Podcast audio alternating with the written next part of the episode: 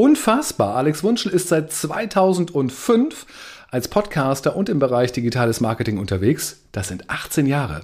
Zeit zu sprechen. Interviewhelden. Der Podcast für Fragensteller und Antwortgeber.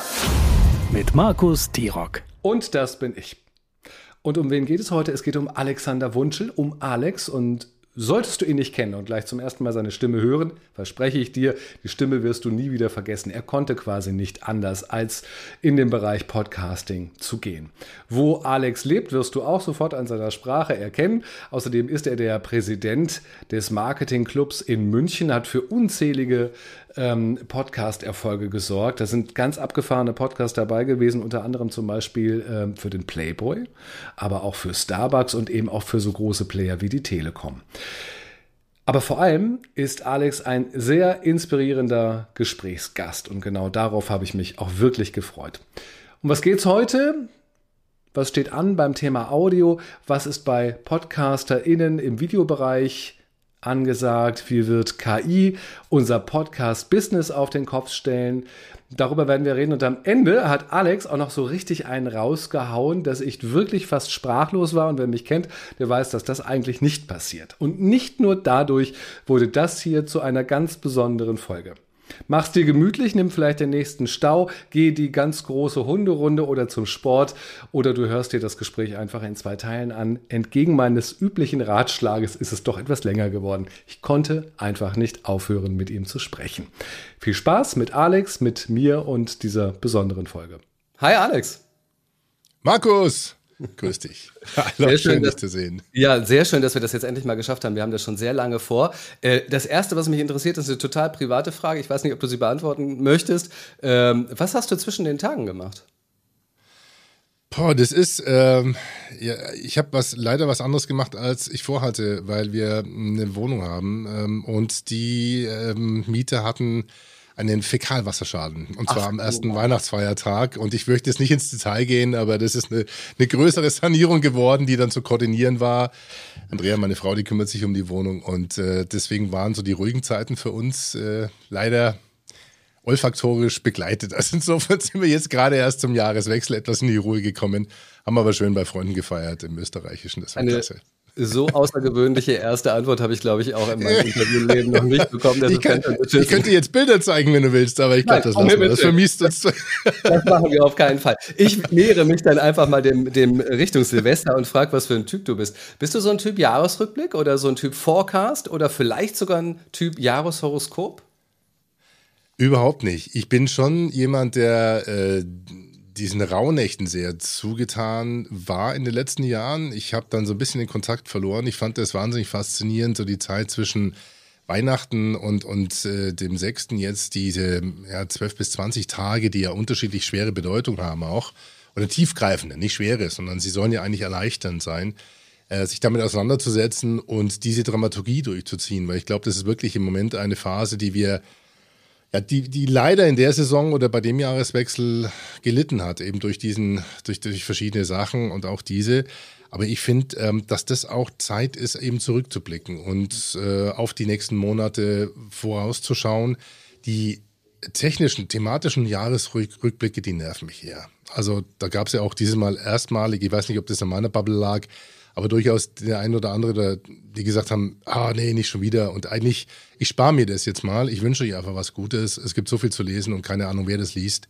Aber die Zeit, äh, die nehme ich mir lieber für mich oder für uns in der Familie, als dass ich da versuche, jetzt über 2000 Zeichen mit oder ohne KI-Unterstützung schlaue Sachen rauszuhauen. Man muss Wie ja auch sagen, ich finde die ganzen Jahresvorausschauen oder sowas, die sind ja auch ein bisschen obsolet. Nicht? Also äh, die Einbildung, dass wir jetzt von einem Tag zum anderen irgendwie die große Weisheit vom Himmel fällt und wir genau wissen, äh, was im nächsten Jahr alles passieren wird, ist ja auch nicht so. Also die Themen, die uns in den letzten sechs Wochen begleitet haben, die werden uns auch in den nächsten sechs, zwölf, 18 Wochen begleiten. Also ne, dafür braucht man sozusagen ja nicht in die Astrokugel schauen. Ich, ich mag, das ist ja nur ja. als Beispiel, äh, genau das zeigt ja der 30. November, als äh, OpenAI die Tore aufgemacht hat. Das heißt, äh, diese ganze KI einfach mal auf die Straße zum Gebrauch frei äh, geworfen wurde sozusagen. Ja, ChatGPT war ja in allem Munde und der, der es noch nicht probiert hat, sollte das mal tun. Auch im Podcasting wird uns das sicherlich in Teilen vielleicht auch begleiten.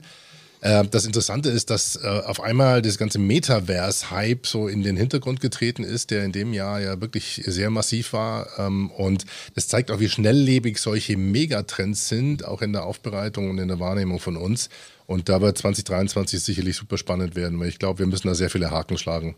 Äh, da ist schon eine Frage, die mich so bewegt. Im, im, im Vorfeld habe ich darüber nachgedacht, ähm, ist der Hype um Podcast eigentlich so ein bisschen vorbei? Die Frage habe ich mir gestellt, weil in den, in den zwei Corona-Jahren war es natürlich dieses unfassbares Trendthema und äh, jeder, der bei drei nicht auf dem Baum saß, hat anschließend einen Podcast gemacht, manchmal eben auch nur drei Folgen. Mhm. Ähm, hast du das Gefühl, dass sich das so ein bisschen beruhigt hat und dass das so ein bisschen vielleicht in professionellere Fahrwässer gerät? Ich meine glaube, da spreche ich dir auch aus der Seele, würde ich mir wünschen und es tut es ja mitunter auch. Also wir haben ja technologisch inzwischen auch einen Standard, es gibt keine Ausreden für schlechte Podcasts. Ähm, mich erstaunt immer noch, dass es trotzdem auch viele journalistische Formate schaffen, Interviewpartner vor dem Laptop zu äh, interviewen und, und dann eine sag mal, 45, 50 Minuten Episode draus zu machen. Ich habe jetzt erst vor kurzem einen Podcast von Heise kennengelernt. Äh, da ging es auch um das Thema ähm, Hacker, Hackerangriffe. Das ist ein wahnsinnig spannendes Thema Cyber Security, Privacy und die Daten, die über uns im Netz verfügbar sind und wie, wie genau man darauf achten sollte.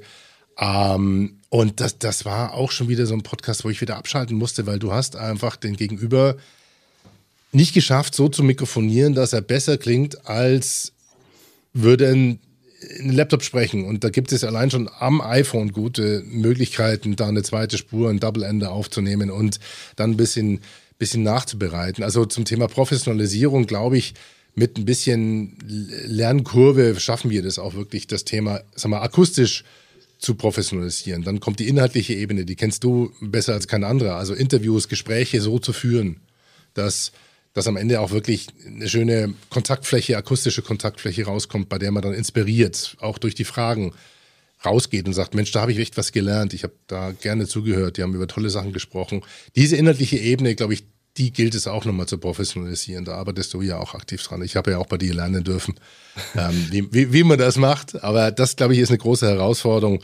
Um das kurz abzurunden, generell der Podcast-Markt, hoffen wir, wird auch sich professionalisieren, äh, was ja, sagen wir so, das Revenue oder die, die Wertschätzung angeht. Also Podcasting 2.0 ist ein Trend, der gegen diese ganze Vermarktungs, diesen Vermarktungshype ähm, mhm. steuert, weil ich kenne immer noch viele, die sagen, ja, lohnt sich für mich ein Podcast, kann ich damit was verdienen? Und so in einen Podcast, in ein Format reinzugehen, ist halt schon gefährlich. Ja, und da entwickeln sich gerade technologisch neue Möglichkeiten. Ähm, Value for Value, also Wert gegen Wert, ist so das Stichwort. Das basiert dann auch auf Kryptowährungen und Krypto äh, Geschichten damals, Flatter, vielleicht erinnerst du dich auch, du bist ja auch ein Digitaler des allerersten, der allerersten Stunde, da gab es ja schon Belohnungssysteme, wo du spenden konntest und wo du jemanden also belohnen dürftest, konntest über PayPal oder Flatter, wenn er ähm, tollen Podcast hatte. Ich glaube, dass das ein Trend, also hoffe ich mal, wird, weil der ist schon jetzt lange in der Vorbereitung und dieser Rollout, diese Rollout kann kommen. Also zusammenfassend, wenn wir es schaffen, über Podcast Audio Communities, das Leute an uns zu binden, die zu moderieren, auch zum Austausch untereinander, das würde mich weitaus mehr freuen als den 5000. Interview-Podcast zum Thema. Ja, ich finde, das, was du gerade angesprochen hast mit dem ähm, lohnt sich Podcast überhaupt nicht. Ich muss sagen, ich verstehe die Frage gar nicht. Vor allen Dingen verstehe ich die Frage nicht so im professionellen Unternehmenskontext, äh, wo ich denke, naja, ich meine, lohnt sich Werbung? also lohnt sich, lohnt sich irgendwie gute, guten Content rauszubringen? Lohnt sich Beziehungsarbeit? Das sind Fragen, die man niemals stellen würde. Merkwürdigerweise beim Podcast, der ja noch relativ preiswert ist und ja auch sehr gut und schnell umzusetzen ist, taucht auf einmal diese Frage auf. Ist mir tatsächlich schleierhaft, aber muss man ja mit, mit leben und mitarbeiten und muss halt die, die passende Antwort darauf geben. Ne? Also gut und schnell, das sind zwei Reizwörter in dem Kontext. Da hast du jetzt ein bisschen Froscher, frei und frivol natürlich aus deiner Erfahrung vielleicht oder deine Lernkurve zitiert, aber äh, gut ist das eine, technologisch, wie gesagt, gibt es eigentlich keine Hürden mehr. Ähm, schnell ist für viele immer noch eine Hürde, die merken, es kostet Zeit, ja, sich ja, vorzubereiten. Ich, ver und, ich vergleiche es immer mit Fernsehproduktionen, ja. weißt du, ich komme ja aus der Fernsehwelt ja. und ich vergleiche es mit der Fernsehproduktion und da ist eine Podcast-Produktion also bestimmt dreimal so schnell als eine Fernsehproduktion. Da würde ich jetzt die Chance ergreifen und dich einfach, äh, äh, nenne ich gar nicht mal widersprechen, weil du einen Trend für mich verkörperst, der sehr spannend ist, weil du eben mit deiner Historie äh, jetzt sehr viel auch in, in, wieder in Videoformate gehst. Das mhm. heißt, viele deiner jetzigen Podcast-Episoden werden mit Video begleitet. Die sind äh, mal mit dem Tripod irgendwo äh, im Urlaub aufgenommen. Äh, du schneidest eine Ton- und, und Videospur zusammen. Also du hast da schon auch die Lust scheinbar über das Bild zu agieren. Deswegen die Frage mal zurück an dich. Glaubst du, dass der Trend Video-Podcasting kommt, der dich ja scheinbar so fasziniert? Ich meine, wir wollen das ja auch äh, ich, äh, ungeschnitten sozusagen als Videospur zur Verfügung stellen. Meinst du, der Trend kommt? Ich glaube ja. Ähm, wenn man sich die Zahlen und die Statistiken, Analysen aus Amerika anschaut, wobei man da den kulturellen Unterschied beachten muss, erzähle ich gleich was zu, ähm, dann stellen wir ja fest, dass dort, glaube ich, YouTube die zweitgrößte Podcast-Plattform ist, wo Podcasts angehört werden. Ähm, mhm. Das ist so ein bisschen überraschend, das habe ich damals auch nicht so richtig verstanden. Dann gab es eine Zeit lang ähm, diese Audio-Waves, die Audiogramme, äh, die man irgendwie gemacht hat, um seinen eigenen Podcast dann bei YouTube reinzustellen. Da habe ich nie dran geglaubt. Ich habe es gemacht, aber ich habe nie dran geglaubt. Und auch die Zahlen, die ich damit irgendwie erreicht habe, waren einfach total gering. Da haben dann irgendwie zwölf Leute sich das mal irgendwie angeklickt sicherlich mhm. noch niemals durchgehört. Ähm, wenn ich mir ähm, das jetzt aber anschaue, wie viele Leute eben tatsächlich nur die Kamera anmachen und mitlaufen lassen, während sie einen Podcast aufzeichnen und das dann eben als, als Podcast auf YouTube reinstellen und es funktioniert, ähm, finde ich das A super und B überrascht es mich auch, weil ich tatsächlich ja noch ein, ein Fernsehmann bin im Sinne von, ähm, das Medium Bild muss einen zusätzlichen Mehrwert geben, sonst brauche ich es nicht. Sonst kann ich auch rein Audio machen. Aber das hat sich verändert. Und alleine, dass wir jetzt hier irgendwie uns bewegen und dass man so ein bisschen sehen kann, in welcher Umgebung wir sind, reicht häufig schon aus, um das eben äh, als YouTube-Video reinzusetzen. Und es gibt wohl auch den Trend, dass man auf YouTube gar nicht schaut, sondern eben auch nur das als Nebenbei-Medium laufen lässt und hört. Also von daher glaube ich, wird sich das schon in die Richtung entwickeln, was allerdings ja. das Podcasten nicht einfacher macht. Ne?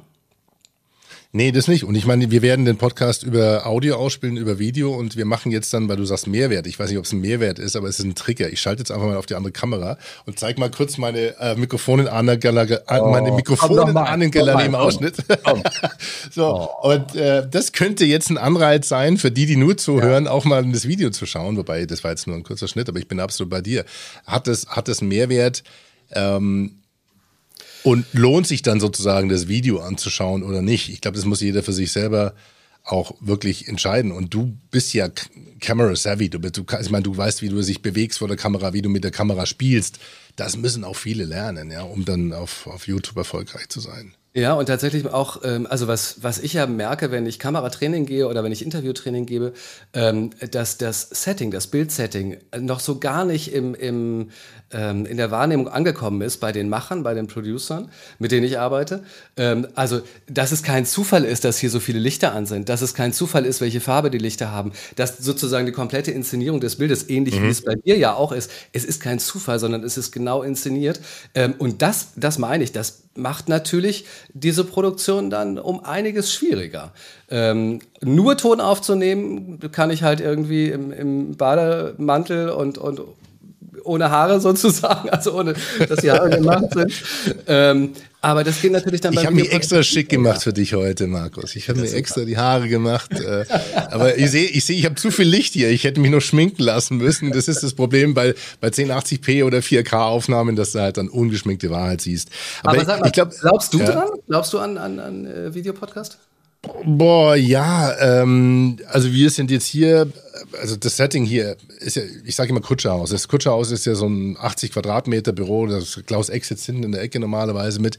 Äh, ansonsten ist das Ganze eigentlich als Studio konzipiert. Also wir haben ja dunkle Wände hier, ich habe unterschiedliche Lichtsituationen, ich habe hier zum Beispiel vier, vier fünf Punkt Leuchten, ich habe unterschiedliche Mikrofonierungsmöglichkeiten und kann damit unterschiedliche Settings machen. Und wir haben auch einen Videopodcast oder einen Podcast in Planung, wo man wirklich mit Schnitt, Gegenschnitt, also drei Perspektiven so relativ schnell auch so eine Szene wow. mit Video begleiten kann. Ja, also das Setting ist da und äh, man merkt, man muss sich da ein bisschen rein üben, reingewöhnen. Du hast das, ich habe den Roadcaster Pro, den Zweier hier, den Einser da im Studio, dann ähm, so, das heißt, ich denke schon in Richtung Video, ich bin aber noch nicht so weit, dass ich sage, okay, kicks ass. Ja, also das ist so, du musst schon von den Schnitten, von den Ausschnitten die, die, die Gesichter so einfangen können und in der Postproduktion jemanden haben, der, der daraus vielleicht auch ein bisschen was Flotteres macht. Jetzt nicht unbedingt mit Color Grading, aber doch durchaus eine Dramaturgie entwickelt über so ein Gespräch. Mhm. Und das ist schon mal Next Level. Also die, ich glaube, ich habe hier 20 verschiedene Mikrofone. Das ist das eine, die Tonspur, das rüberzubringen. Aber ähm, dann dafür zu sorgen, dass das Video nicht ablenkt von dem, was eigentlich, sag mal so, für mich der Kerneffekt des Podcastings ist, nämlich die, die Wirkung des Hörens, ja, das, das Reinhören, das Kopfkino stört, sondern das ähm, zu, zu einer Komposition machen äh, zu können. Das ist eine Kunst. Da bin ich auch noch nicht sehr weit, aber Michi Pretorius, den kennst du vielleicht. Also es sind so ein paar Leute, oder Marco, der Marco Jank äh, hat ja auch, äh, macht ja auch inzwischen zwei Spuren. Also viele tasten sich da sehr stark und sind da schon sehr weit, tasten sich da sehr stark vor. Und ich glaube schon, dass das bei einigen Formaten funktioniert, ja. Ja, und dann stellt man irgendwann vor den Punkt, finde ich, und dann ist man nämlich kurz vor der Fernsehproduktion oder von der richtigen Videoproduktion, dass man sich Gedanken darüber macht, okay, wie kann ich das visualisieren, was ich erzähle? Also, ähm, brauche ich sozusagen irgendwie noch eine noch begleitende, bewegte Bilder, die ich einspielen kann, um etwas zu zeigen? Ähm, muss ich auf meinen Computer schneiden? Zeige ich irgendwelche Mikrofone, so wie du es gerade getan hast? Ähm, wie viel Kameraproduktion, also wie viele Kameras brauche ich dann eigentlich? Und das ist ich kann das, ich kann damit umgehen, ich kann das verstehen, ja. aber nur weil ich das gelernt habe und weil ich eben 20 Jahre lang in der, äh, ähm, in der Fernsehbranche irgendwie gearbeitet habe. Aber das stelle ich mir für, ich sag mal, Kolleginnen und Kollegen, die so aus dem Solopreneur-Bereich kommen oder sowas, ist das eine sehr, sehr große Herausforderung und eine echte Hürde auch. Also man braucht schon einen ganz gewaltigen Nerd-Faktor, den man selber in sich spürt und auch ja. aufpassen muss, dass man sich nicht verspielt. Ja, weil wenn diese Stream Decks und, und ATEM Mini und dann die äh, äh, Perspektiven schalten, du bist ja, äh, du bist ja Regisseur, du bist ja, äh, ich meine, du bist Kameramann, Regisseur und bist ja gleichzeitig Moderator und Host, also bist ja bei Video noch mehr, als du beim Podcasting eh schon bist. Du musst ja gucken, läuft die Aufnahme, ist es gut zu hören, was hat er gerade erzählt, wie ist der Gesprächsfluss. Mhm. Das, ich glaube, das unterschätzen viele oder schätzen es nicht richtig ein.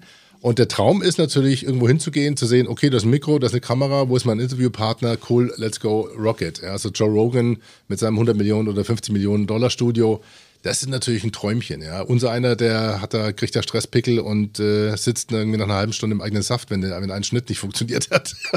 Ich glaube aber, und damit sind wir schon, äh, damit können wir quasi das Thema auch so ein bisschen noch weiter in die Zukunft drehen, wenn das Thema äh, KI zum Beispiel noch stärker da reinkommt, ähm, dass wir Möglichkeiten finden werden, ähm, solche Produktionen grandios zu vereinfachen. Also wenn man sich jetzt schon irgendwie die Kameras anguckt, die einen tracken und die sozusagen mitgehen, ähm, dann mhm. braucht es gar nicht mehr so wahnsinnig viel. Dann braucht es noch eine schlaue Regiesoftware dahinter, die weiß, wie man Bilder aufeinander schneidet. Dann muss man sich da gar nicht mehr drum kümmern, sondern folgt quasi einfach nur noch ähm, dem Rotlicht und, und kann dann eben so die eigene Regiearbeit zum Beispiel komplett einer KI übergeben. Das fände ich ziemlich cool und reizvoll. Ich, ich glaube auch, letztens sowas in der Art gesehen zu haben. Ich weiß nicht, ob die mit Da Vinci läuft. Es gibt so eine Software, die lernt, also erstmal schaltet die auf den, der spricht. Und zwar nicht jetzt wirklich bei jedem ähm, Sprachwechsel oder bei jedem Austausch, sondern ähm, entwickelt so ein Muster zwischen, du kannst drei Kameras, glaube ich, oder vier machen und kannst dir sagen, okay, äh, wie, wie, wie aktiv oder hektisch du diese Schnitte haben willst, wie oft, eher smooth. Ähm, ich muss mal gucken, was war das? Aber das geht in die Richtung, weil, ja, ob das, das jetzt künstliche Intelligenz ist, weiß ich nicht. Das ist halt eine Software, ja, die lernt oder der sagst du, wie hart sie die Schnitte machen soll. Aber ich glaube, äh, haben wir ja schon gehabt, KI wird uns mit diesem ganzen, mit dieser ganzen äh, Prompt-Thematik mega begleiten. Ja, und im Videobereich, ähm, gestern hat mir, äh, war auch ein Tipp von, von Sascha, ich weiß nicht, ob ich schon verraten darf, äh, ich werde jetzt die alten es, äh, die Super 8 Filme über eine KI zu 1080p hochrechnen lassen. Er hat gesagt, er hat es ja. probiert. Es ist Wahnsinn, was die, was diese Software inzwischen kann und aus alten Materialien sozusagen wirklich fast schon HD-Qualität rendert und rechnet. Also ich habe es noch nicht ganz fertig, aber das wird definitiv kommen, ja. Sehr cool. Ähm, ja, dann lass uns mal über, über das Thema sprechen, wenn wir schon dabei sind. Ich habe so ein bisschen Ach, mir, da schlagen so viele Herzen in meiner Brust. Ähm, also gerade was dieses Chat-GPT angeht, das habe ich natürlich auch ausprobiert und äh, es hat mich natürlich auch beeindruckt, dann hat es mich natürlich auch beunruhigt. Ähm, dann, dann, weiß ich natürlich, und alle sagen dann, ja, das ist ja nur zur Inspiration und zu Recherchezwecken. Ja, weiß ich, heute noch. Wie sieht es morgen und übermorgen aus? Ähm, ich bin da, tja, aber so, so eiern wir wahrscheinlich alle rum, oder? Ähm, weil, weil das eben noch in den, in den Kinderschuhen steckt. Ich glaube, das Wichtigste ist, dass einem bewusst ist, dass man da sehr nah am Thema dranbleiben sollte, um das zu verstehen und um das irgendwie zu, zu nutzen, oder? Was meinst du? Also ich glaube, ein Begriff, den viele jetzt erst haben, haben lernen müssen, ist das Thema, was sind eigentlich Prompts? Also sozusagen diese Befehlsstrukturen. Äh, und das hat was mit Rhetorik, mit KI-Rhetorik zu tun. Also wie rede ich eigentlich mit einer KI?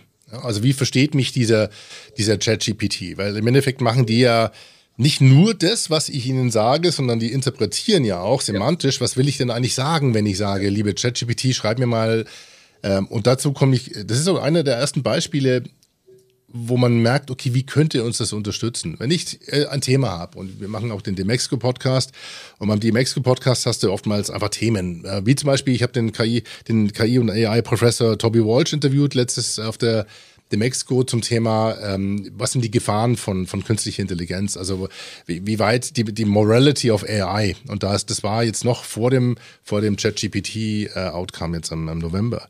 Und ich habe jetzt mal paraphrasiert einfach und habe gesagt, okay, ChatGPT, gib mir mal ähm, sieben Interviewfragen an Professor, an KI, äh, AI-Professor Toby Walsh, basierend auf seinem Buch XY und seinen Thesen zum Thema, äh, welche Moral hat, äh, haben die Roboter oder welche Moral müssen die Roboter haben. So.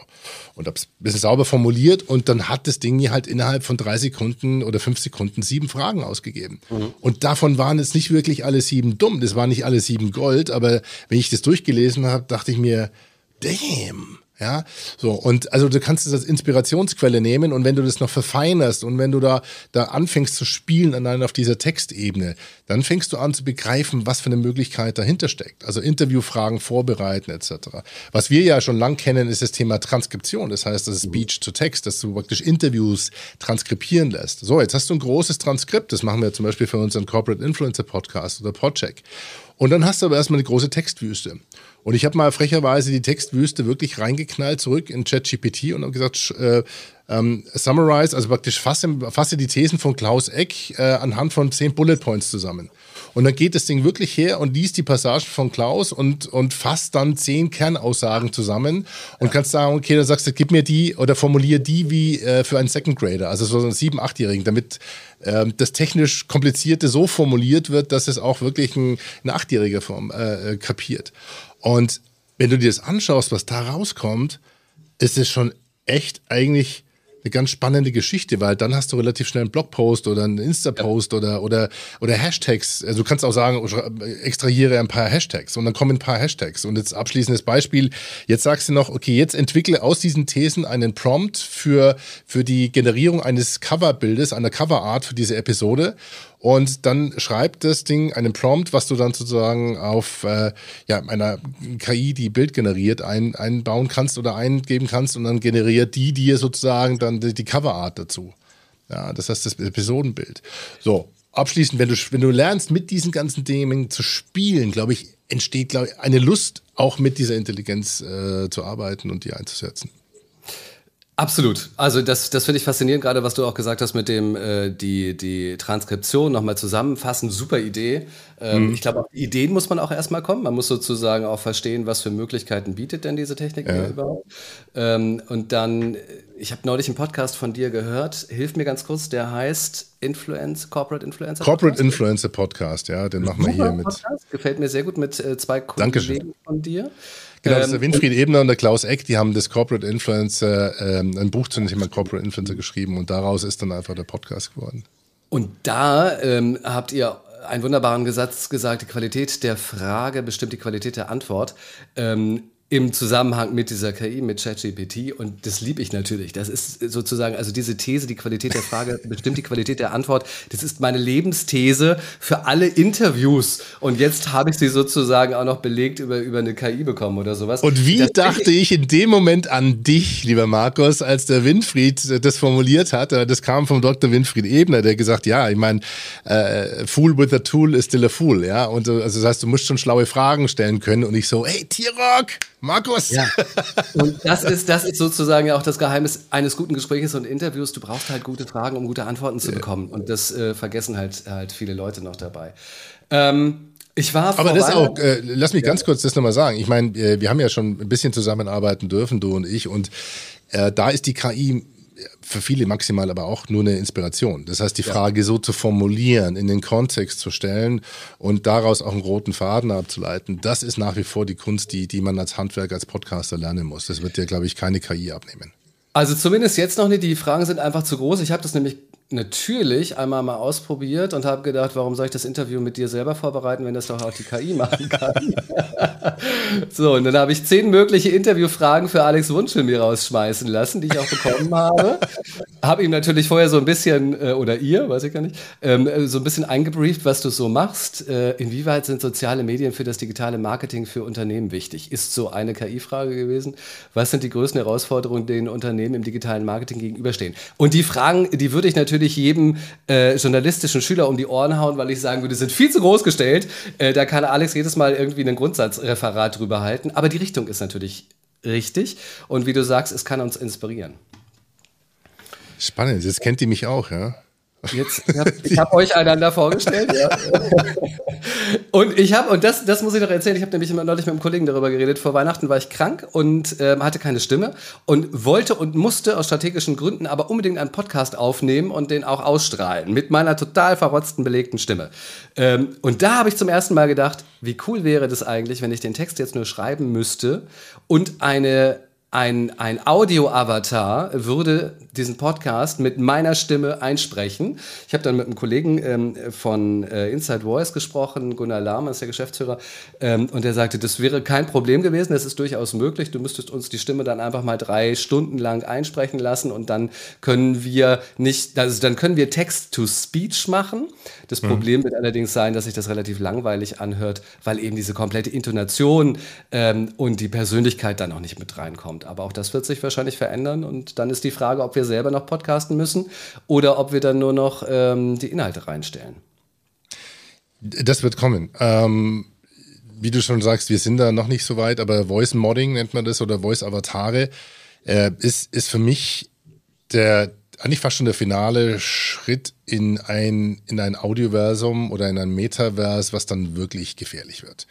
Äh, es gibt schon genug äh, Technologien, die Filter, die Akustikfilter und auf TikTok gibt es da zwei, drei Beispiele. Da gibt es so ja. AI-Filter, die, die dich dein Video Tom nehmen lassen und du, du bitte? Mit Tom Cruise gibt es ein, ein sehr bekanntes. Ja, das ist, ich meine, da bin ich nicht drauf reingefallen letzte Woche. Ja, The ja. Real Tom Cruise oder wie der heißt. Und ich schaue mir das an und sage, das gibt's doch nicht, wie der immer so jung wie der aussieht. Und ähm, und es gibt also Voice Modding gibt's, da gibt es ein ganz gutes äh, Startup in Barcelona von dem ehemaligen LinkedIn Deutschland-Chef, der ist da mit äh, dabei.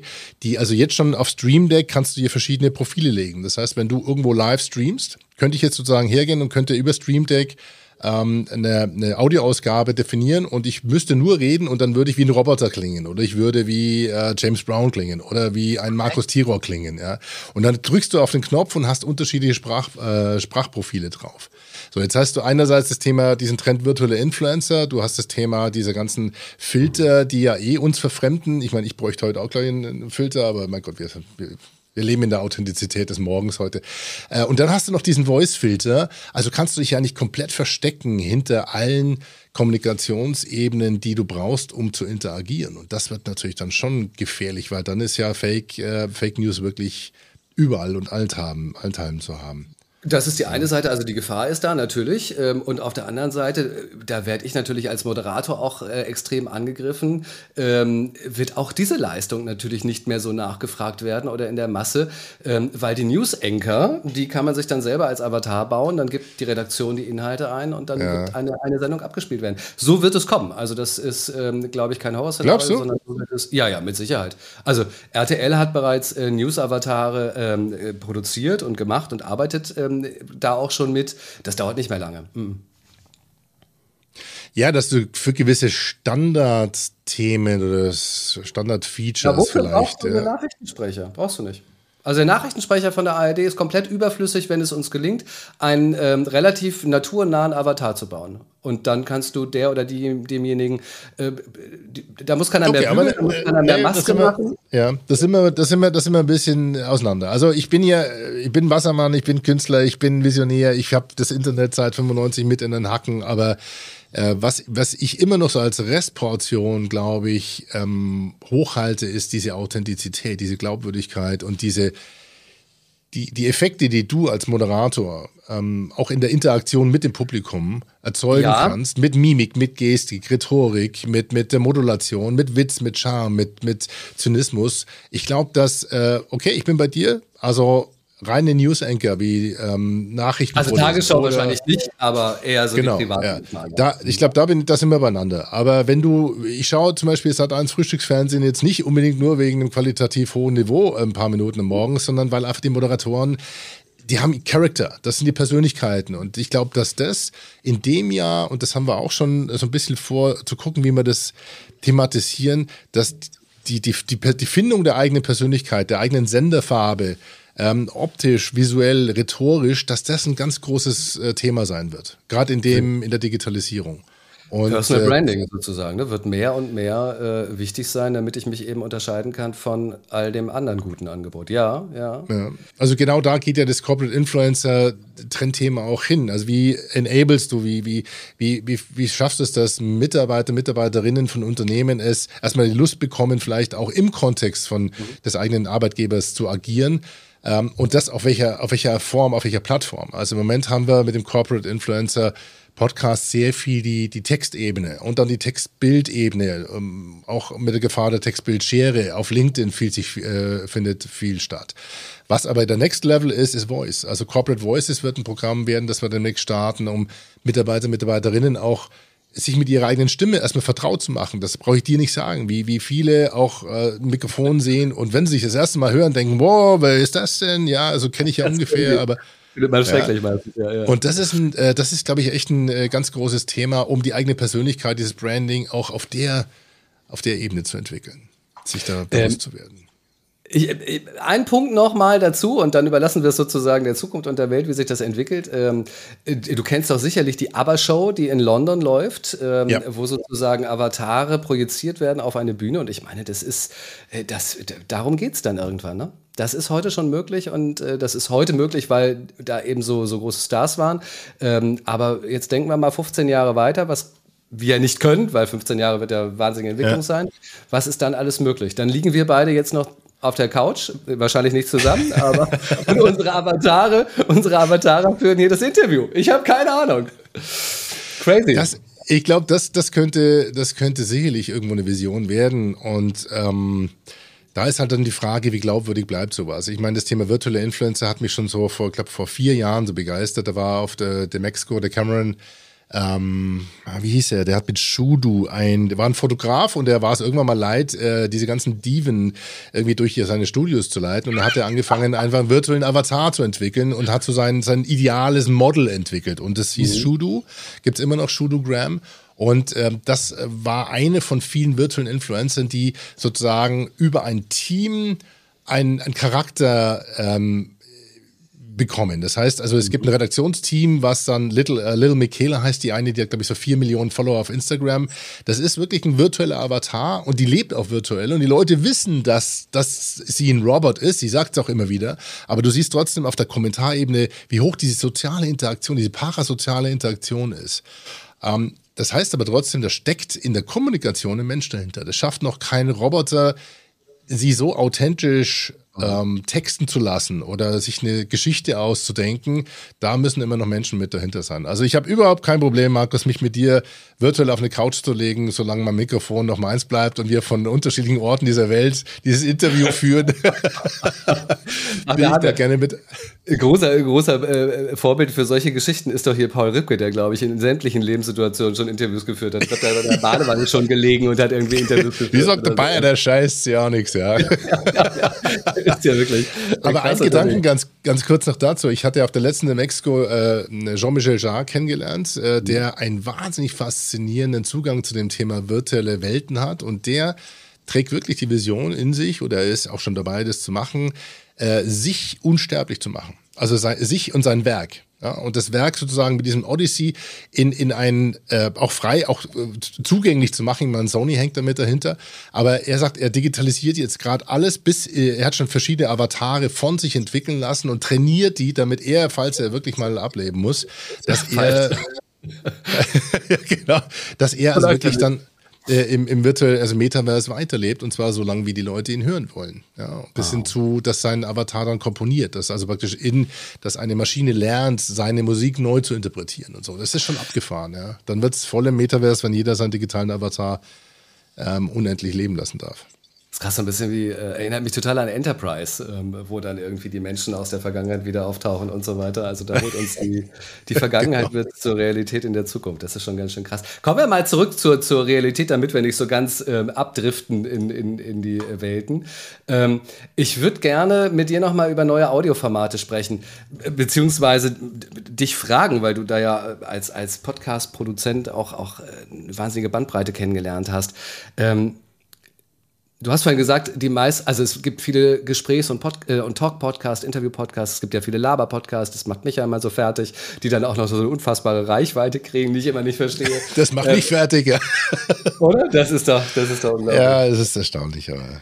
Ähm, wo, man, wo man dann immer denkt, okay, es geht also nicht um Mehrwert. Um was geht es denn eigentlich wirklich, wenn man solche Reichweite bekommt? Aber das ist natürlich von Influencern, die auf anderen Gründen äh, eine große Bekanntheit haben und dann eben eine Followerschaft bekommen haben und die dann dahinterher rennen. Ich denke da zum Beispiel immer an Laser Luca und, und Selfie Sandra, die kannst du ja auch ähm, mhm. Äh, ständig auf Platz 1 von irgendwelchen Top-Podcast-Charts und, und ich äh, falle nach drei Minuten um, wenn ich das höre. Äh, aber ich bin da halt auch nicht Zielgruppe. Aber was für neue Audioformate Gibt es, fallen dir ein, wünschst du dir mehr? Ähm, um die Podcast-Szene ein bisschen zu ähm, lebendiger und bunter zu machen? Also das Thema Storytelling und, und Podcasts und Interviews äh, und basierend auf dem Phänomen der parasozialen Interaktion, dass das so erfolgreich ist, ist ja ähm, über die letzten zehn Jahre haben wir gelernt, dass solche, auch solche Couples einfach eine für, für Hörer und Hörerinnen eine Identifikationsplattform bieten, wo, wo man in deren Leben reinhören kann. Und dieses Reinhören, das heißt dieses Immersive, das heißt, dass man eintaucht in Audioerlebnisse, das bietet ähm, wahnsinnig viele Möglichkeiten, um Geschichten anders und neu zu erzählen. Was wir, ich kann mich daran erinnern. Auf, also, auf einer inhaltlichen Ebene oder auf einer technischen Ebene? Ähm, allein, also, also ein Appell wäre für jeden, der Podcast macht, einfach mal zu überlegen, was Stereo bedeutet. Klingt komisch, aber viele haben, die sind mit einem Mikrofon, sind die zufrieden, die senden in Mono, die pennen noch nicht mal, das heißt, die, die legen die Spuren noch nicht mal auf Stereo, etwas, so 10, Dez 10 Dezibel links und rechts. Also ähm, ich glaube, dass die technischen Möglichkeiten, die jeder inzwischen hat, auch wirklich als Handwerk genutzt werden können für eine qualitative Erweiterung von Podcast. Ähm, allein auch mal nehmen wir mal dieses iPhone. Ja, die iPhone-Generation ab 10, die haben so tolle Mikrofone drin. Jetzt musst du nur anfangen, deine Geschichte vielleicht anders zu erzählen. Ähm, du siehst draußen überall allenthalben Leute rumlaufen, die WhatsApps diktieren. Die ersten Audio-Walks waren 2000, also den allerersten Audio-Walk von Adam Curry, den gab es glaube ich 2005, wo er dann einfach mal raus aus dem Studio ist und hat ein Aufnahmegerät, ein mobiles, damals ein iRiver mitgenommen und hat auf dem Weg zur Arbeit erzählt und hat einen mit in den Arbeitsweg genommen. Und schon warst du, obwohl es Mono war, in seiner Erzählweise auf einmal mit Teil seines Arbeitsweges und du hast angefangen, dich reinzuhören in diese Szenen. Äh, Father Broderick, das heißt, äh, das war einer der ersten ähm, der aus dem Vatikan, der im Vatikan rumgelaufen ist in den Hallen und hat dort äh, Gedanken formuliert. Und das nimmt dich sofort akustisch auch in andere Welten mit. Also allein den, des, den Ort zu wechseln kann äh, im Bereich Geschichten erzählen wahnsinnigen Impact haben. Und mhm. das ist wirklich, das kannst du mit jedem normalen Monomikrofon machen. Ähm, technologisch haben wir ganz andere Möglichkeiten, bis hin zu binauralen Beats oder binauralen Elementen, Spatial Audio, also praktisch das Hören weiter auseinanderzuziehen, mehr in Stereo zu denken. Und da gibt es aber leider auch Formate, die es übertreiben. Und man muss sagen, das ist dann auch schwer, ähm, da die Grenze zu finden. Also wo macht man zu viel des Ganzen? Ja. Also Und auf, der Erzähl ja. auf der Erzählebene? Also Storytelling glaube, hast du gesagt? Ja, ich, ich meine, das ist, da, da trägst du ja ein großes Pfund auch. Du musst überlegen, wie schaffe ich es, jemandem beizubringen, die Geschichten so zu erzählen, dass sie im Kopf deines Zuhörenden Bilder entwickeln. Mhm. Viele Formate sind sehr auf, auf Sendung bedacht, sind sehr auf, auf der Informationsvermittlung oder auch mal, im Dialog bedacht. Und ich meine, ein Zitat von dir, ähm, ich kann es jetzt nicht eins zu eins zitieren, aber ähm, das war für mich schon auch so eye-opening. Wenn du einen Podcast machst oder ein Gespräch führst oder ein Interview, denke immer, es sind, drei, es sind mindestens drei Leute dabei beteiligt. Ja, also du, ich und eben der Zuhörende oder die Zuhörende. Und das ist ein ganz wichtiges Momentum, was man trainieren muss, um auch in den Köpfen derer, die man eigentlich, denen man diese Geschichte erzählt, Bilder zu entwickeln. Also ich glaube, dass da auch Erzähltechniken, da kann man ein bisschen was üben. Man kann Bücher lesen, man kann rhetorisch ein bisschen an sich feilen, an der Modulation, an der, an der Stimme, laut, leise, sich mal Gedanken machen, allein mal zu testen, wie klinge ich, wenn ich nah ans Mikrofon gehe oder wenn ich weit weg gehe. Wie viel Raum nehme ich mit? Das klingt dann gleich ganz anders. Da muss ich gar nicht mal in große Stereophonie gehen oder, oder in äh, sag mal, Spatial Audio Aufnahme mit, mit, äh, mit sechs Kanälen oder sechs Achsen. Das ist dann schon zu viel des Guten. Ja. Ich glaube, dass wir allein da anfangen können und da schon ein großes Pfund gewinnen, weil von dem anderen Thema Immersive und das Kopf bewegen und so, das ist das glaube ich sind wir alle. Das sind, das sind gute, gute Ansätze und da kann ich auch jeden eigentlich nur zu ermuntern, da einfach mal auszuprobieren, zu experimentieren und selber zu gucken, was es mit einem macht. Ich hatte ja Anfang des Jahres, also des vergangenen Jahres, hatte ich so eine kleine äh, Podcast-Durststrecke, weil ich so, so viel arbeiten musste mit anderen Jobs, dass ich dazu einfach keine Energie und Zeit mehr dazu hatte. Und dann ist es so ein bisschen eingeschlafen. Und ich bin da rausgekommen, indem ich mich tatsächlich dann ähm, mit einer Videokamera und einem, ähm, einem mobilen Aufnahmegerät wo bin ich denn als erstes hin? In den Hafen. Und habe mich da hingesetzt, es war schönes Wetter, ich hatte auch keinen Bock irgendwie drin zu podcasten, habe ich gesagt, setz dich in den Hafen und machst es da. Äh, und alleine, dass ich selber ähm, dort war, das hat mich schon verändert, das hat meine Erzählweise verändert. Äh, das Bild kam natürlich noch hinzu, dann kamen die Geräusche irgendwie hinzu. Es war tatsächlich für mich und auch für die Zuhörer ein anderes Erlebnis. Und das fand ich super und das habe ich seitdem häufiger aufgenommen, dass ich versuche, an anderen Orten zu podcasten, äh, weil es eben nochmal so etwas Erfrischendes gibt für alle Beteiligten. Also genau das, was du sagst, dass ja. Audioelemente dazukommen und dass vielleicht auch eine andere Erzählweise dazu kommt. Sehr schön. Jetzt hast ähm, du natürlich aber auch die Medienerfahrung. Also jetzt setz mal äh, einen normal landläufigen Podcaster irgendwo hier auf dem Viktualienmarkt und äh, sag, äh, sprich mal mit dir selber. Also ich, ich glaube, die Hürde ist schon sehr ja, hoch für viele. Ja, ich habe, da, ja, da hätte ich auch mal die Schwierigkeit, ehrlicherweise. Ähm, ich habe mich tatsächlich dann im Hamburger Hafen aber auch auf die andere Seite begeben, weil ich wusste, da wird nicht viel los sein, da ist auch relativ Ruhe. Und zum Thema Medienerfahrung, lieber Alex, ich bin dann wieder nach Hause gefahren und habe mir erstmal frische Batterien geholt und bin dann wieder losgefahren. hatte, ich nämlich, hatte ich nämlich nicht mit. Also so zum Thema äh, medienerfahrener T-Rock. Ja, ja. Manchmal scheitert man an den Kleinigkeiten. Aber das ist ähm, wirklich, glaube ich, äh, Thema Komfortzone ist ein großer Appell. Also wirklich mal rausgehen und, und mal wirklich versuchen, Gespräche aufzunehmen. Ich kann äh, mich dran, ich hatte damals wirklich Lust, so ein bisschen Stereophonie oder Audio-Walks zum, zum Mithören zu produzieren. Ich hatte mir damals in Amerika, das war 2006, äh, zwei, ähm, so ein Stereo-Mikrofon, so zwei ja. Knopfmikrofone, die Krawattenmikrofone äh, bestellt, weil da gab es jemanden, der hat die handcrafted und hat die äh, zugeschickt. Und dann habe ich mir die habe ich ein Cappy genommen und habe mir die vorne ans Cappy geklemmt, weil die ungefähr den Abstand von den Ohren hatten. Und ich dachte, das wäre ja cool, wenn man so ein bisschen so ein Stereo-Audio-Walk macht. Und habe mir eine Freundin von mir damals hatte, die war zertifizierte Stadtführerin. Und dann sind wir über den Viktualienmarkt gegangen am Samstagmorgen mit diesen Mikrofonen. Und sie hat mir sozusagen ein bisschen über den Pferdeleberkäse alles erzählt zum Viktualienmarkt. Und wie oft, wie, also da muss schon auch dann ähm, ja savvy sein, weil die Leute schauen dich erstmal an und der eine sagte wirklich so ein Bias und so, so, hier sind aber keine Außerirdischen, oder? Weil das sah dann schon komisch aus, mit diesen Mikrofonen rumzulaufen. Aber, aber der Appell heißt Komfort. Mhm. 2006 hat das ja noch keiner, also da gab es ja noch keine Influencer, die irgendwie so rumgelaufen sind. Ich glaube, heute ähm, wird man das gar nicht mehr wahr. Wenn da irgendjemand mit dem Mikrofon oder mit dem iPhone an der Alster lang geht, da denkt man, ja, ist halt irgendwie die nächste äh, Insta-Maus, die hier irgendwie sich, sich äh, genau. produziert. Aber, aber dieses, ja genau, aus der Komfortzone heraus experimentieren. Ich glaube, Experimentierfreudigkeit äh, gehört dazu, um eben auch neue, neue Konzepte zu entwickeln. Ähm, hörst du eigentlich noch Podcast? Boah, ja, äh, leider zu wenig Deutsche, muss ich sagen. Ich habe mich jetzt wirklich diszipliniert, mehr deutsche Formate zu suchen, zu recherchieren, weil die Amerikaner mich eigentlich da immer noch mehr faszinieren. Also auch zum Thema Ton oder so. Es gibt mhm. ähm, ähm, unterschiedliche Erzählweisen, die sehr spannend sind und an denen man auch lernen kann. Ob das jetzt ein Michael Basell ist mit seiner äh, ähm, Online Privacy Security Show, die eigentlich sehr schnell gesprochen ist, aber der schafft es einfach in seiner Erzähltechnik wirklich sehr sauber durchzuargumentieren oder Swindle. Swindle ist mit einem ganz schlechten Mikrofon aufgenommen. Da geht es darum, dass äh, Betrüger dokumentiert werden und äh, eigentlich ist es, also von der Mikrofonierung her ist es eigentlich äh, ganz, nicht, nicht ganz schlimm, aber es ist interessant, wie er durch seine monotone Erzählweise aber trotzdem einen Spannungsbogen schafft zu erstellen, dass du dir denkst, wie cool ist das denn? Wie erzählt der diese Story? Da kann man wirklich anhand von ganz monotonen Moderationen eigentlich lernen, wie er trotzdem es schafft, irgendwie Anfang, Höhepunkt, äh, den Twist und so eine Heldenreise zu erzählen mhm. innerhalb von einer halben Stunde. Und das können die Amis aus meiner Sicht ein bisschen besser. Ich fand, im Deutschen gibt es aber trotzdem einige gute äh, Geschichten und kann ich nur noch mal motivieren, die Staffel 1 von äh, Dunkle Heimat.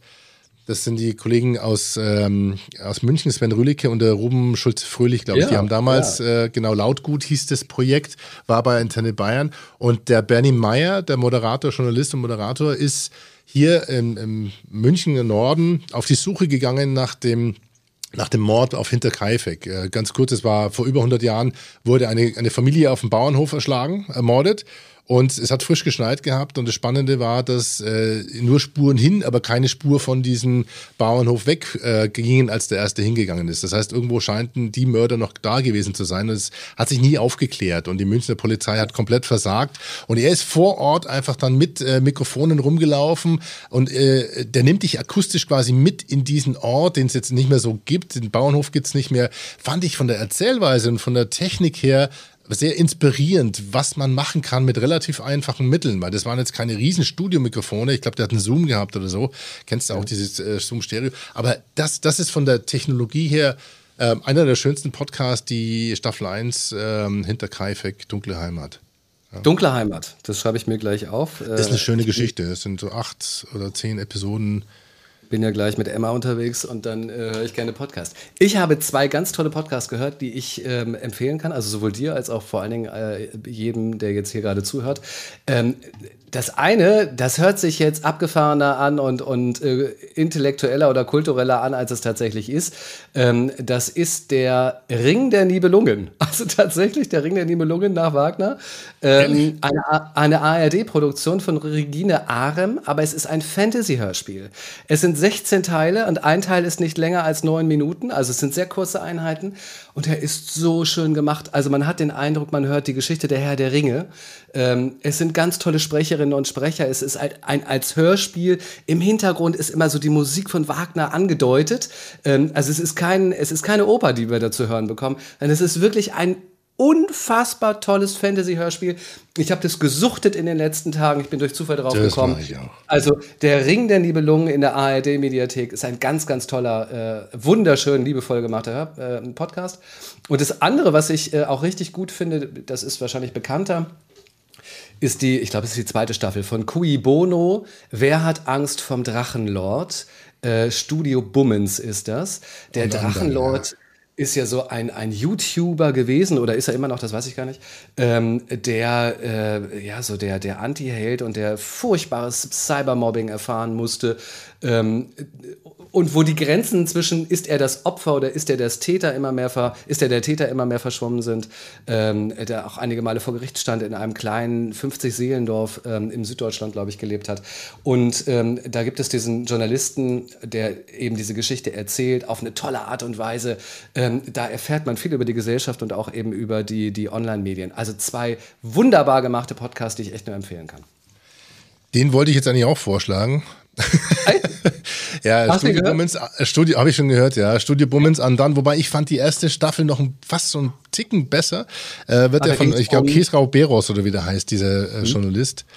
Ähm, die hatten ja mit Cui Bono, uh, What Happened, äh, ich glaube, Ken Jebsen war die erste Staffel.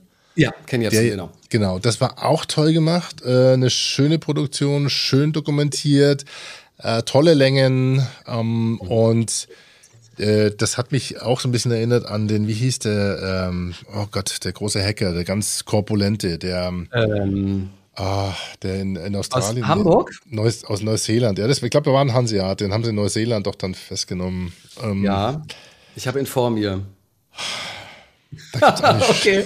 Okay, das aber, liefern wir dann mal nach. Das, genau, das gibt's in den Show Notes, denn das sind wirklich schöne ähm, Produktionen, aber da muss man halt auch sagen, das sollte jeder, äh, weil wir ja auch Corporate Podcasts produzieren oder auch ähm, Leuten gerne behilflich sind, ihren eigenen Podcast aufzusetzen. Und dann heißt es immer, ja, können wir nicht sowas auch machen? Dann sage ich ja, lass uns gern mal übers Budget reden. Also ich gebe euch mal einen Hinweis. Hört mal den Abspann von einer dieser Produktionen und dann seht ihr ja ungefähr mal, selbst wenn ihr die Payroll durchzählt, wie viele Leute da an so einer Produktion arbeiten, dann wisst ihr ungefähr, in welche Richtung das geht. Das war bei Serial. Ich habe es bei Serial zum Beispiel damals auch, weil ein Kunde gesagt hat, ja, das, äh, wir hatten auch, wir hätten auch so eine Geschichte, ähm, das geht ja relativ, geht das nicht so relativ einfach, sage ich ja. Also das sind allein 15 Namen genannt im Abspann von Serial, die an so einer Produktion arbeiten und das über ein Jahr lang. Ähm, nicht immer alle 100 Prozent, aber ich glaube, der Appell, der muss sitzen. Sowas ist echt ja. mega aufwendig. Ja.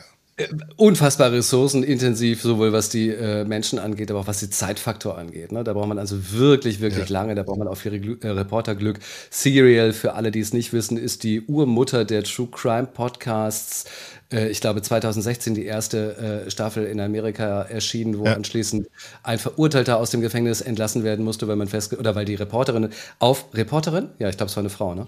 Sarah, Sarah König, ja, mit ihrem Reportage-Team, also es war ja ein ganzes Team, ja. die da genau aufgeklärt hat, dass er eben zu Unschuld, äh, unschuldig im Gefängnis saß.